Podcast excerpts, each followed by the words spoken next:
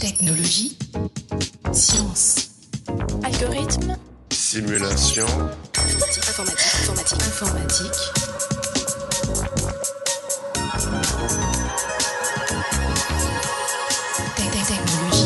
Chers auditeurs, bienvenue dans ce 55e épisode du podcast Interstice.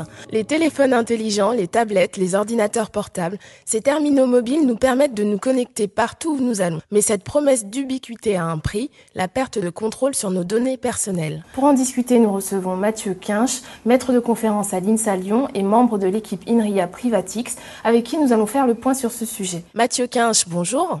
Bonjour. Dans l'équipe Privatix, vous étudiez les nouvelles menaces sur la vie privée introduites par les moyens de communication actuels. Dans quelle mesure doit-on s'inquiéter? Alors, on s'est rendu compte que les téléphones portables et les autres appareils intelligents mobiles diffusaient via le Wi-Fi euh, des informations à caractère euh, personnel, donc qui présentaient une menace pour la vie privée des utilisateurs et qui étaient euh, a priori invisibles euh, à l'œil nu. Donc, il faut avoir quand même quelques connaissances pour observer ces informations, mais elles sont bien présentes. Selon vous, la faille principale viendrait du protocole Wi-Fi qui inclut des sources potentielles de fuite de données personnelles. Alors, ça provient de plusieurs mécanismes qui sont présents dans le Wi-Fi. Peut-être le plus important, c'est le mécanisme de découverte de services qui va permettre un terminal Wi-Fi de prendre connaissance des réseaux qui sont autour de lui. Donc, quand vous cherchez un réseau Wi-Fi, votre ordinateur vous propose une liste de réseaux présents. Donc ça, cette liste de réseaux, elle est obtenue à partir de la découverte de services du Wi-Fi. Pour faire de la découverte de services dans le Wi-Fi, il y a deux méthodes. Dans la première méthode, qu'on appelle euh, passive, c'est le point d'accès, le réseau qui va émettre des paquets qui s'appellent beacon, qui vont déclarer sa présence. Donc dans ce mode-là, le terminal Wi-Fi, donc notre smartphone, n'a qu'à écouter passivement ces messages et il va être au courant, s'il écoute assez longtemps, il va être au courant de tous les réseaux qui l'entourent, de tous les points d'accès qui l'entourent. Donc ça, c'est le premier mode passif. Et dans le mode actif, c'est le terminal, notre smartphone, qui va émettre des petits paquets qui correspondent à la question. Et ces questions sont est-ce qu'il y a un réseau autour de moi? Parfois, donc c'est une question précise. Est-ce que le réseau de mon domicile, donc qui s'appellerait euh, mon réseau maison ou quelque chose comme ça, est-ce qu'il est apporté ou pas? Donc si le réseau est apporté, donc le point d'accès va recevoir cette requête. Et si la requête lui correspond, il va répondre oui, je suis bien là. Tu peux commencer à t'associer avec moi. Et où sont nos données personnelles dans tout ça? Ces mécanismes de découverte de services, essentiellement le mode actif, va faire que notre terminal va émettre périodiquement des messages, donc des, des requêtes qu'on appelle probe request, dans lesquelles il va demander les réseaux qui sont apportés. Ces messages, en fait, ce sont des paquets euh, Wi-Fi, donc ce qu'on appelle euh, des trames en termes techniques. Donc ces trames contiennent, comme toutes les trames, euh, l'identifiant de la source. Donc quel est le terminal qui a émis cette trame? Donc cet identifiant, c'est l'adresse MAC euh, du terminal. Donc une adresse unique, propre à chaque interface réseau, donc que ce soit une interface Wi-Fi ou une interface filaire. Donc euh, par transitivité, du coup, on a un identifiant unique pour le terminal et on peut dire que cet identifiant unique va permettre d'identifier de manière unique également euh, le porteur du smartphone. En plus de l'adresse MAC, donc l'identifiant unique, certains paquets contiennent également le nom des réseaux qui sont cherchés. Des exemples, c'est le nom de- des box qu'on a au domicile, ça peut être le nom du réseau de notre euh, travail, etc., etc. Donc, on- à la fin, lorsqu'un terminal est en mode actif, quand il cherche des réseaux comme ça, il va révéler en quelque sorte l'ensemble des réseaux auxquels il s'est connecté, puisqu'il va chercher uniquement pour les réseaux qu'il a gardés en mémoire, les réseaux auxquels il s'est déjà connecté dans le passé. En gros, tout est gardé en mémoire. Voilà, donc à chaque fois que vous connectez un réseau Wi-Fi, cette connexion est gardée en mémoire dans votre ordinateur ou dans votre smartphone. Et donc, au final, euh, on peut dire qu'on a une empreinte Wi-Fi qui est associée à chaque terminal. Donc chaque terminal, on peut lui associer un ensemble de réseaux auxquels il s'est connecté. Et donc, euh, cette empreinte Wi-Fi, à cause du mode de découverte de services actif, va être diffusée en clair, donc euh, écoutable par n'importe qui qui a les bons outils, donc des outils qui sont pas vraiment compliqués. Comment se fait-il qu'il y ait une telle négligence sur la sécurité des terminaux mobiles? Je pense qu'il y a plusieurs raisons à ça. Du côté de l'utilisateur, déjà les choses dont je vous parle là, c'est des choses dont la plupart des gens n'ont pas conscience. Et même quand j'en parle à mes collègues, la plupart sont extrêmement surpris de voir tout ce que je peux collecter comme information euh, en allumant mon ordinateur. Et d'autre part, au niveau des constructeurs, donc ceux qui distribuent donc ces smartphones, ils ont le choix entre un mode passif et un mode actif. Donc le mode passif est beaucoup plus coûteux, gourmand en énergie, mais par contre il est beaucoup plus discret, diffuse quasiment aucune information.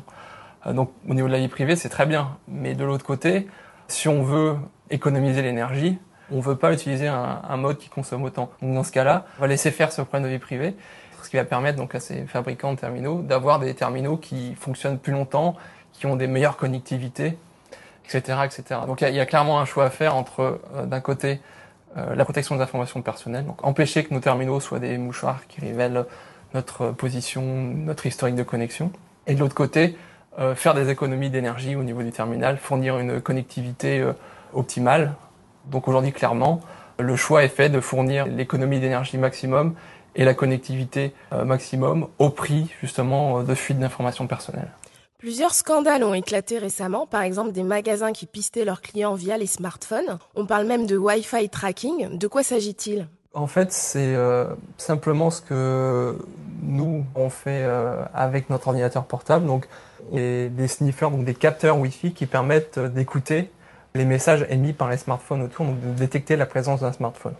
Et donc, ces capteurs sont utilisés par certaines entreprises pour fournir des informations sur les activités physiques des individus, donc pour les tracer physiquement dans leurs déplacements. Donc, ça peut être par exemple dans les centres commerciaux pour savoir euh, combien de temps une personne reste dans un magasin ou dans un rayon donné, euh, avec quelle fréquence elle revient. Tous ces genres d'informations en fait qui sont assez proches de ce qu'on peut voir en ligne, ce qu'on appelle les web analytics, savoir le profil de notre visiteur, à quelle fréquence il revient, etc. Et bien ça, on peut le retranscrire dans le monde physique et obtenir ce qu'on appelle du physical analytics et en fait étudier les comportements de nos visiteurs, de nos clients pour améliorer le service, améliorer l'agencement du magasin, euh, améliorer la présentation des étalages. euh, donc on peut imaginer beaucoup de choses. Et là, on se sert insidieusement de nos données. Voilà, donc ce sont des, des données qui sont euh, collectées à l'insu de l'utilisateur. Donc généralement, dans les zones où sont mis en place ces systèmes de Wi-Fi tracking, il y a un écriteau à l'entrée du magasin qui explique euh, rapidement le principe du système.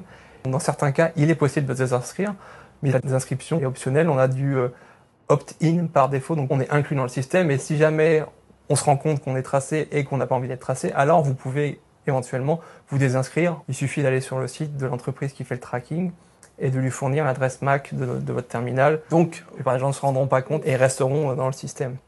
Donc là, c'est simplement du traçage, donc du profilage d'individus.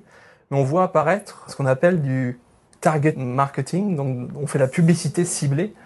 En fait, grâce justement à un ensemble de capteurs, on va construire le profil d'un utilisateur et on va afficher donc dans la rue avec des panneaux intelligents, donc des panneaux qui sont en fait des sortes d'écrans télé, afficher des publicités qui correspondent au profil des passants qui se trouvent devant ce panneau publicitaire. Donc là récemment, en Angleterre, à Londres, on a vu l'exemple d'un panneau publicitaire qui était euh, mis en place dans une rue sur des euh, de recyclage, donc qui détectait la présence des passants et qui était mis en lien avec un système de capteurs présent dans un bar. Donc ce système de capteurs dans le bar permettait pour chaque individu de savoir avec quelle fréquence il revenait, combien de temps est-ce qu'il passait, à quel endroit, et également le sexe de l'individu, puisqu'ils ont également mis des capteurs dans les WC.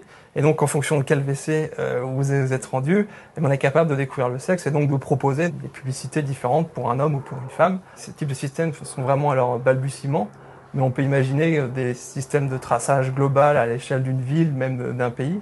Aux États-Unis, c'est le cas. Donc, il y a une entreprise qui indique qu'en seulement trois mois d'activité, donc de ces capteurs distribués dans différents endroits à travers les États-Unis, a déjà capturé les, les activités de 50 millions de smartphones et donc de 50 millions d'utilisateurs porteurs de ces smartphones. Mais les constructeurs ne font rien pour limiter ces fuites? Le fait qu'un terminal diffuse l'historique de connexion, donc le nom des réseaux auxquels ils sont connectés, ça c'est un problème qui a été identifié et qui a été pris en compte par les distributeurs de téléphones euh, mobiles. Et aujourd'hui, les requêtes ne sont plus ciblées, donc ne contiennent plus le nom d'un réseau, mais s'adressent à tous les points d'accès qui sont autour.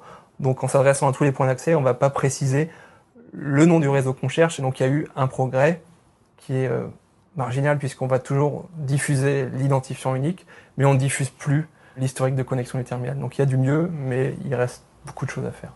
Mais dans le domaine de la cryptographie, il y a sans doute des pistes de recherche. Tout n'est pas complètement négatif. Par exemple, mon équipe et euh, d'autres équipes ont proposé des solutions. Donc certaines solutions reposent sur l'usage de la cryptographie. On a un ensemble de, de mécanismes qui vont permettre de, de dissimuler de l'information à lancer des personnes, sauf à certaines personnes choisies, donc qui seront capables de récupérer ces messages et de les ouvrir et pour voir ce qu'ils contiennent vraiment. Donc, grâce à ces outils cryptographiques, on peut construire des protocoles de découverte de services qui respectent la vie privée, donc qui ne vont ni euh, diffuser en clair euh, l'identifiant unique de l'appareil, ni diffuser en clair le nom des réseaux que l'appareil essaye de trouver.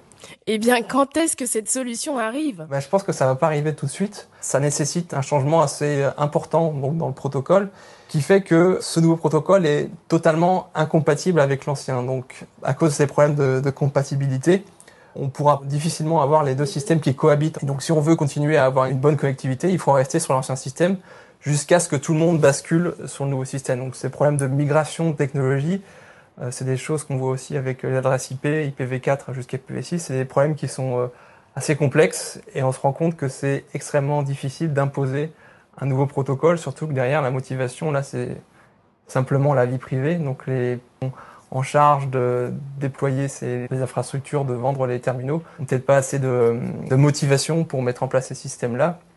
Donc il faudra peut-être attendre euh, une nouvelle version du protocole Wi-Fi ou attendre une, autre technologie qui remplacera le Wi-Fi et espérer que cette fois-ci, lorsqu'on va concevoir cette nouvelle technologie, on prendra en compte ces problèmes de vie privée et qu'on utilisera donc tous ces mécanismes qu'utilise la cryptographie pour protéger les informations personnelles. Et dans les solutions à plus court terme? On a proposé des solutions intermédiaires qui permettent de mitiger l'impact sur la vie privée.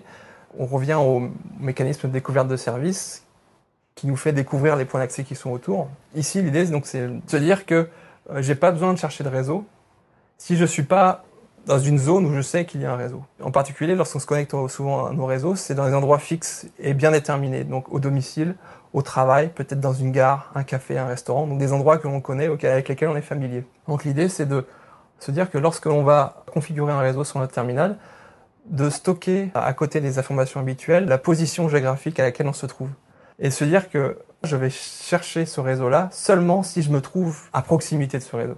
Et en fait, en utilisant ce type de mécanisme, on va seulement avoir un petit ensemble de zones géographiques dans lesquelles on sait que on va pouvoir trouver de la connectivité. Et c'est seulement lorsque l'on est à l'intérieur de cette zone géographique que l'on va émettre des informations.